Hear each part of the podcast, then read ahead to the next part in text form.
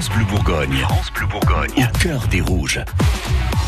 C'est Pop Story qui arrive dans un instant, mais tout de suite, voici la story du DFCO, hein, le club de foot dijonnais en Ligue 1. Arnaud Racapé, l'incertitude ce matin à la une du cœur des Rouges. Oui, incertitude sur la tenue ou pas du prochain match de championnat au stade Gaston Gérard. Un match importantissime hein, pour le DFCO, 18e, face à Amiens, 17e. Oui, mais monsieur le préfet de Côte d'Or s'en fout de l'importance de cette rencontre. Ce qu'il veut, c'est assurer la sécurité de tous dans et aux abords du stade. Et manifestement, d'après ce que rapportent nos confrères du bien public, les conditions ne seraient pas réunies. Les négociations sont en cours avec la présidence du club pour décaler le match.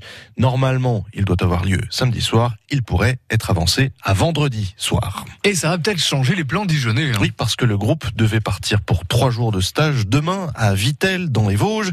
Une mise au vert à cette match de la fin de la saison qui pourrait donc être écourtée, voire annulée en fonction des décisions de la préfecture. Affaire à suivre. En attendant, nos Dijonnais se remettent encore de leur victoire surprise face à Lyon. Oui, figurez-vous que pour la première fois de la saison, quatre joueurs du DFCO figurent dans l'équipe type de la 31e journée.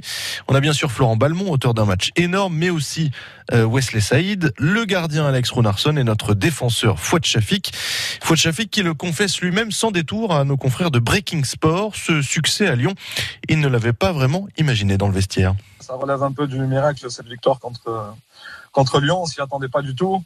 On s'attendait au moins à faire un match nul et là on revient avec, euh, avec la victoire. On est super content, on retrouve les sourires, la confiance euh, et c'est de bon augure pour la suite.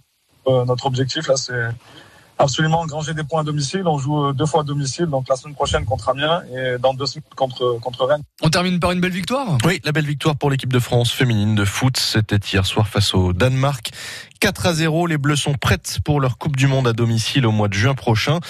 Elise Boussaglia, notre représentante dijonnaise, est entrée en jeu en deuxième mi-temps. On croise les doigts désormais pour qu'elle fasse partie des 23 sélectionnés pour la compétition, au même titre d'ailleurs que notre milieu de terrain, Kenza Dali. Réponse dans trois semaines. Suivez au cœur des rouges sur francebleu.fr. francebleu.fr. C'est l'heure